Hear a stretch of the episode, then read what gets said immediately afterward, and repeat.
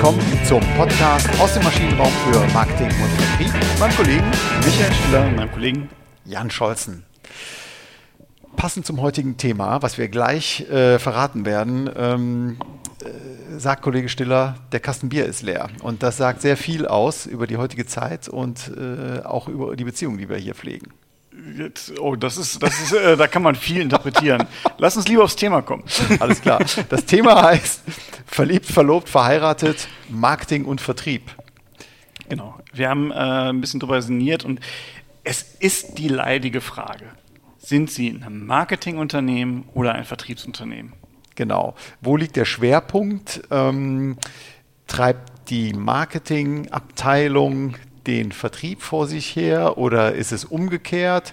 Werden, ähm, regt man sich gegenseitig übereinander auf? Ähm, wie sieht es mit den, wie wird das ganze Thema gelebt? Ist der Vertrieb eigentlich auch für, den, für Marketinginhalte zuständig?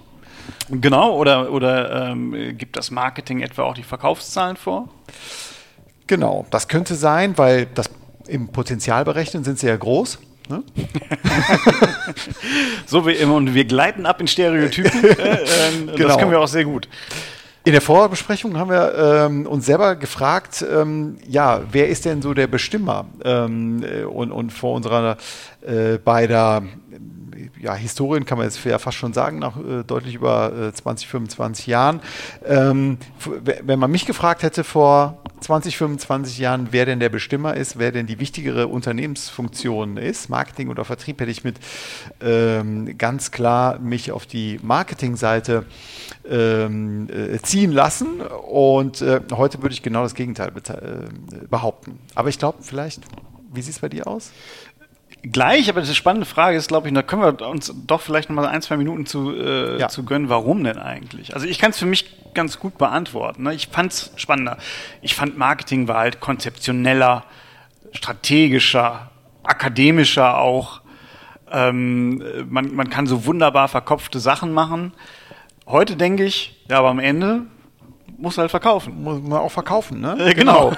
Und nicht in drei Jahren, sondern am besten in diesem Quartal oder zum, mindestens in diesem Jahr. Äh, mindestens in diesem Jahr, definitiv, so ist es nicht. Genau, und ähm, verliebt, verlobt, verheiratet. Ähm, dieser, dieser Dreiklang heißt, naja, ähm, man passt wohl ganz gut irgendwie zusammen.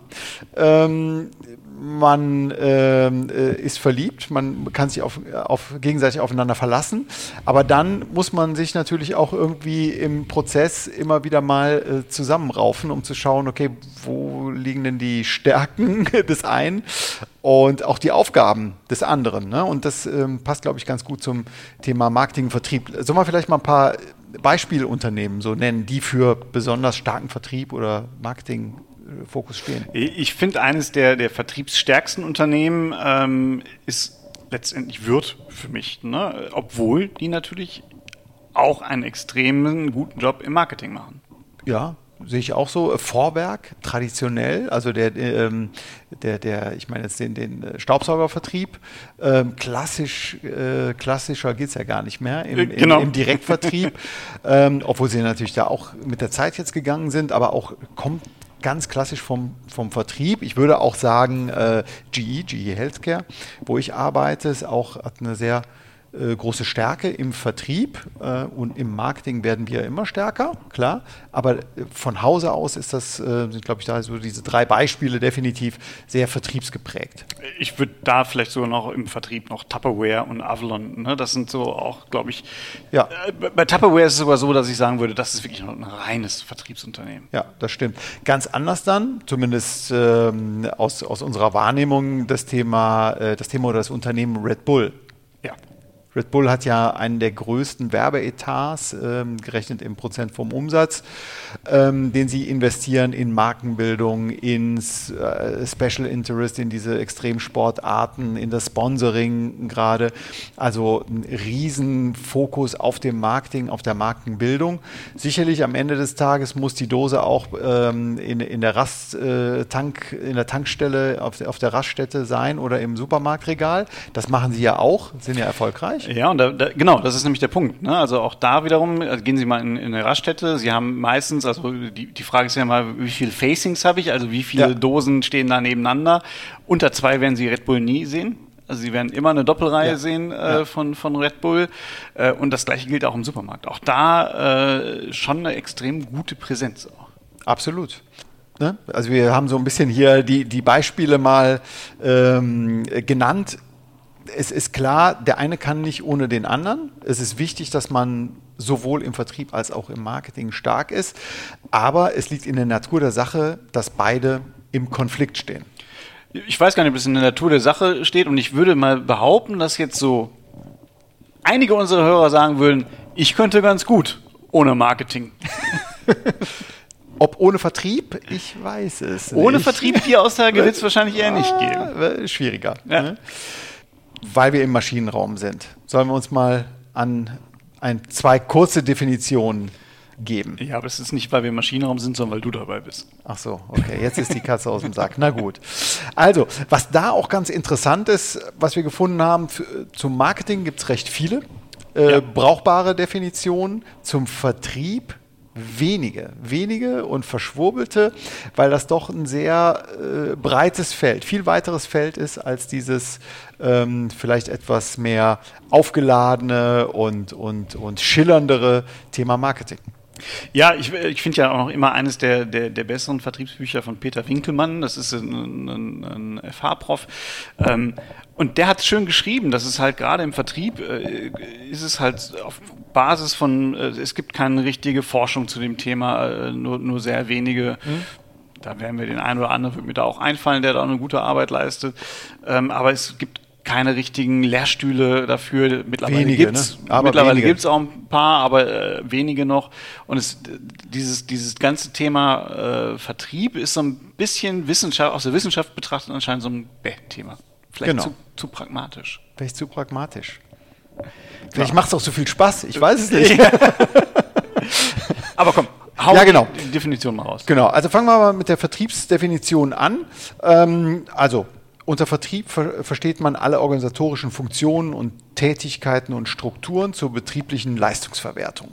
Sehr breite Definition, ähm, geht zurück auf äh, die Ahnenherren äh, Gutenberg. Eine zweite Definition unter Wikipedia, vielleicht etwas ähm, äh, noch handfester, ähm, sagt da, der Vertrieb ist eine betriebliche Funktion, die Produkte oder Dienstleistungen für Kunden und Endverbraucher verfügbar machen soll. Also da nicht nur eine Akquisefunktion, sondern auch sowas wie eine logistisch, logistische Funktion, die damit einhergeht. Das ist ne? so ein bisschen so das, das ganz alte Absatzpolitik und Distributionspolitik. Ne? Genau. Aber vielleicht zusammengefasst, was, ähm, was wo, worauf können wir uns auch einigen? Organisation ist wichtig. Also es muss eine, irgendwie eine Organisation dahinter stehen, es muss eine Struktur dahinter sein, es muss auch gemanagt werden, ähm, äh, gemanagt werden, geführt werden.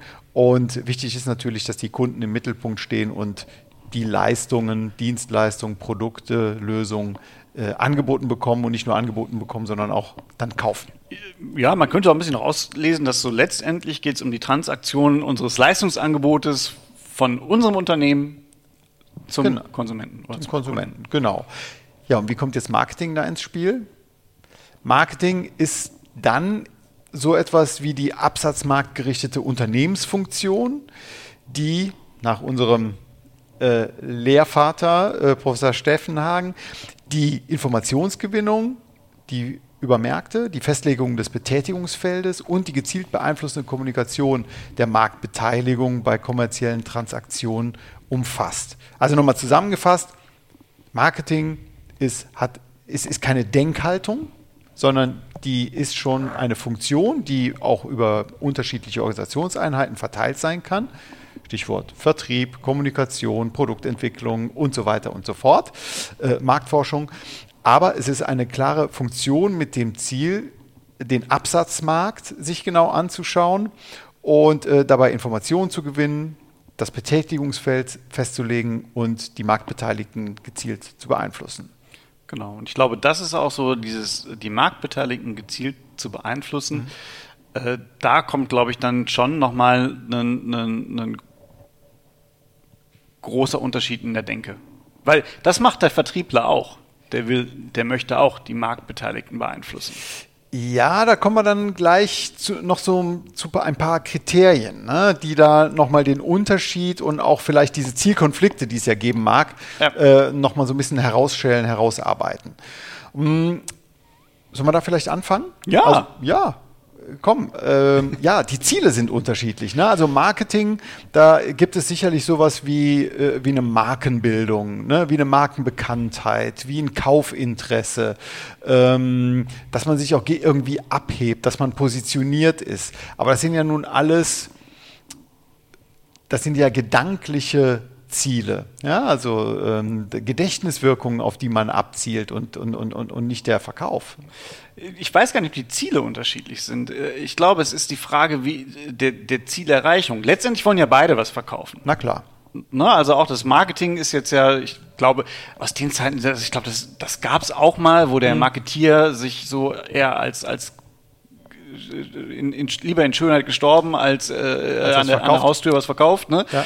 Ähm, gesehen hat, sondern ich glaube, es ist heute dem, jedem Marketier klar, klar, wir müssen Produkte verkaufen, sonst ja. Kriege ich auch kein Werbebudget mehr, ne? Dann ist es auch doof. Genau. Ähm, die Frage ist halt, wie mittelbar oder wie unmittelbar. Und ich glaube, das macht einen riesen Unterschied aus. Ja, okay. Äh, kann ich dieses Ziel erreichen? Ja, aber ich glaube schon, also um da nochmal so auf das Punkt Ziele ähm, äh, darauf einzugehen. Ich glaube, Marketing hat nicht den kurzfristigen Absatz im, äh, als, als, als Priorität, sondern eine langfristige, stabile Markenbekanntheit, positiv aufgeladene Marke, die konsistent ist mit dem Leistungsversprechen und so weiter. Also dass da dieser lange Atem eine viel größere Rolle spielt als beim Vertrieb, der seine äh, Vertriebszahlen einfach liefern muss. Das glaube ich auch. Also ich glaube, und das ist, glaube ich, auch ein wichtiger Aspekt, da, da gehen wir gleich auch nochmal drauf ein, aber das Denken ist deutlich langfristiger, äh, häufig auch, weil ich andere Ziele habe. Ich habe ja eher sowas wie Werbewirksamkeit, äh, Bekanntheitsziele ähm, es ist, und, und, und all diese äh, Komponenten kriege ich nicht durch einen kurzfristigen Verkauf beeinflusst, sondern ich, ich kann meine Ziele als Marketier ja nur erreichen, wenn ich wirklich in Lernprozessen denke. Genau. Äh, also in Lern, in den richtigen Lerninhalten denke ja. und, und diese Lernprozesse anstoße, die aber ja alle nur sogenannte vorökonomische Ziele sind, um am Ende des Tages ein Verhalten, äh, ein, ein, idealerweise ein Kaufverhalten oder ein Weiterempfehlungsverhalten ähm, dann eben zu evozieren. Ja. Und da haben wir schon auch einen, einen Punkt dafür, äh, warum verliebt, verlobt, verheiratet äh, nicht Friede voller Eierkuchen ist im, unbedingt. ähm, äh, weil der, der, der Verkäufer oder der Vertriebler, der jetzt sagt, du musst 100 Stück äh, im, im Jahr verkaufen, dem ist es ja erstmal völlig Wumpe aus, aus seiner ganz individuellen Zielerreichung her. Ja. Äh, wenn, der, wenn der Marketeer mir sagt, du, in drei Jahren, dann haben die Leute das gelernt, dass alles super ist. Ja. Wenn ich aber heute an der Haustür stehe und sage, Staubsauger kenne ich nicht. Genau. Dann, dann, dann wird es auch schwieriger. Ne? Ja. Ähm, von daher gibt's da, ist es auch eine Schicksalsgemeinschaft, ne? ähnlich wie in einer, wie in einer Ehe, ähm, die man aber natürlich positiv gestalten sein, äh, kann, gegenseitig. Ja, also ich, ich glaube schon, dass ein Vertrieb auch einen sehr positiven Einfluss auf, äh, wie, darauf haben kann, wie eine Marke gelebt wird, dass man selber auch mit, mit, mit Freude, mit Stolz ähm, zur, zur Markenbildung auch beiträgt im Vertrieb.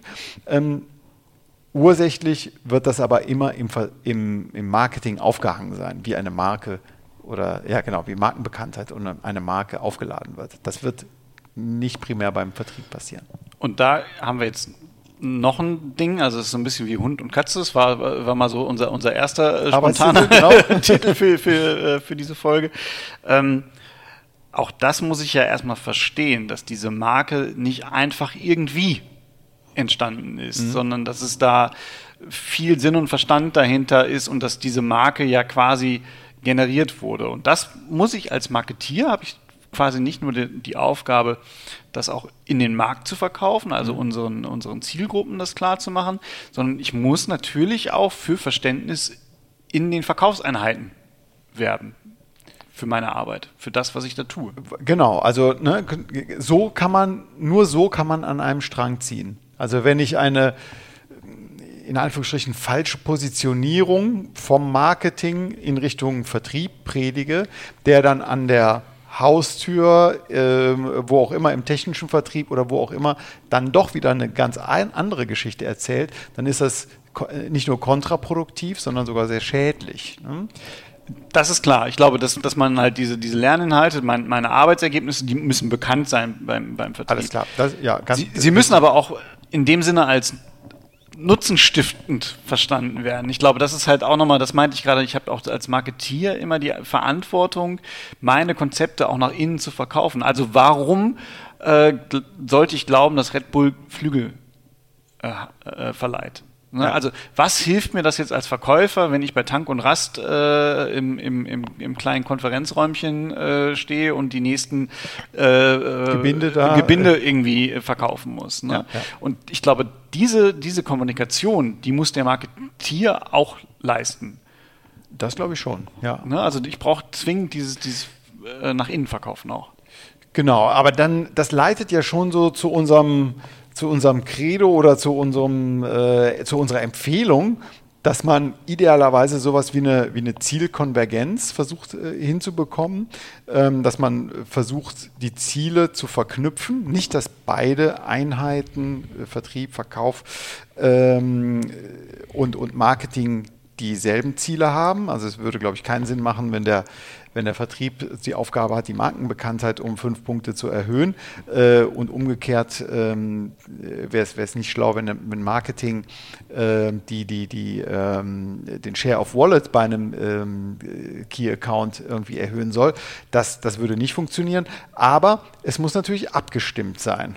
Das ist, glaube ich, zentral wichtig. Genau. Also ich äh, ich glaube, ich muss eine Konsistenz herstellen und, und auch da wiederum es schaffen, wir haben ja letztes Mal auch über, über äh, Steuerungssysteme und Kennzahlensysteme mhm. äh, gesprochen. Mir, also allen muss klar sein, wie diese Ziele zusammengreifen. Mhm. Und es hilft schon, und das muss ich schon sagen, in der Praxis habe ich da einige Beispiele äh, gesehen, wenn zumindest zum Teil das Marketing Verkaufsziele mit oder Absatzziele mit äh, in, ja. in, in, die, ins persönliche Büchlein geschrieben bekommt. Ja. Andersrum habe ich selten gesehen. Also ich glaube, weil die Beeinflussung auch nicht so stark ist. Also mhm. Also ich, im Verkauf kann ich wenig an der Marke machen, beziehungsweise wäre es schädlich, weil ich dann auf einmal zwei Einheiten hätte, die an der Marke basteln.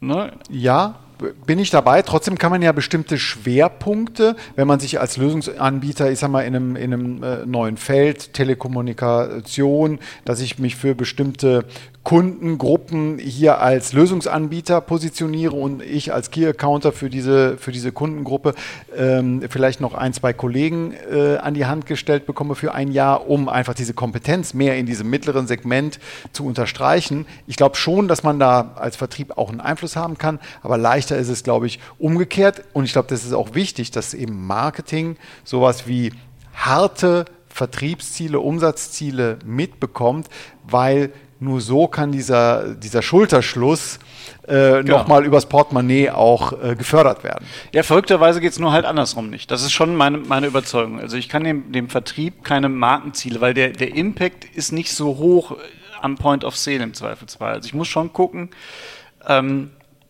dass, dass die Marke so kommuniziert wird, wie sie positioniert ist. Ja. Am, am, am, äh, Im Verkaufsgespräch.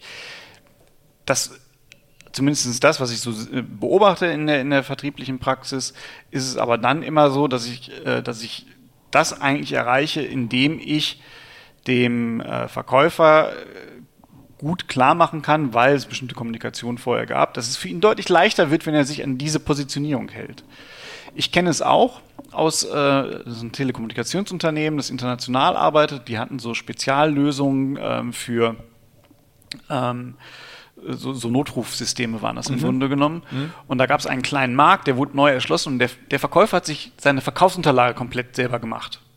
Okay. Weil, weil das Marketing nicht schnell genug war. Auch das ist ja ein typischer Punkt. Ne? Ja, also ja, das genau. Marketing denkt noch, der sollte aber schon verkaufen. Ja. Es war tödlich. Also der hat komplett die Positionierung zu hauen und das war dann wirklich schwer mit den Kunden, das wieder zurück okay. zu entwickeln, ne? weil die einfach ganz andere Erwartungshalten, mhm. die hatten keine gute Produktzufriedenheit, weil die Produkte natürlich auch konsistent mit der Marke entwickelt wurden und ähm, das hat dann nicht funktioniert einfach.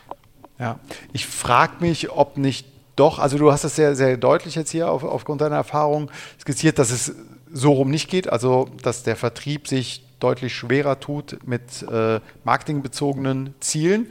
Sehe ich grundsätzlich auch so. Ich frage mich nur, ob, nie, ob es nicht auch Branchen gibt, in denen es vielleicht sehr wenige äh, äh, Vertriebskollegen gibt in diesem Markt, weil er so spitz ist. Ich sag mal äh, Kirchenorgelbau vielleicht oder sowas. ja, also äh, da kann ich mir schon vorstellen, dass man so als Experte ähm, äh, doch einen deutlichen, deutlichen Einfluss haben kann. Ich, aus der Medizintechnik gibt es eine äh, Technologie, Positron-Emissionstomographen. Das sind sehr ausgebuffte Dinger, die mit Antimaterie äh, kurzzeitig arbeiten. Da, da, werden ganz, ganz wenig, ja, also es ist totale Raketenwissenschaft.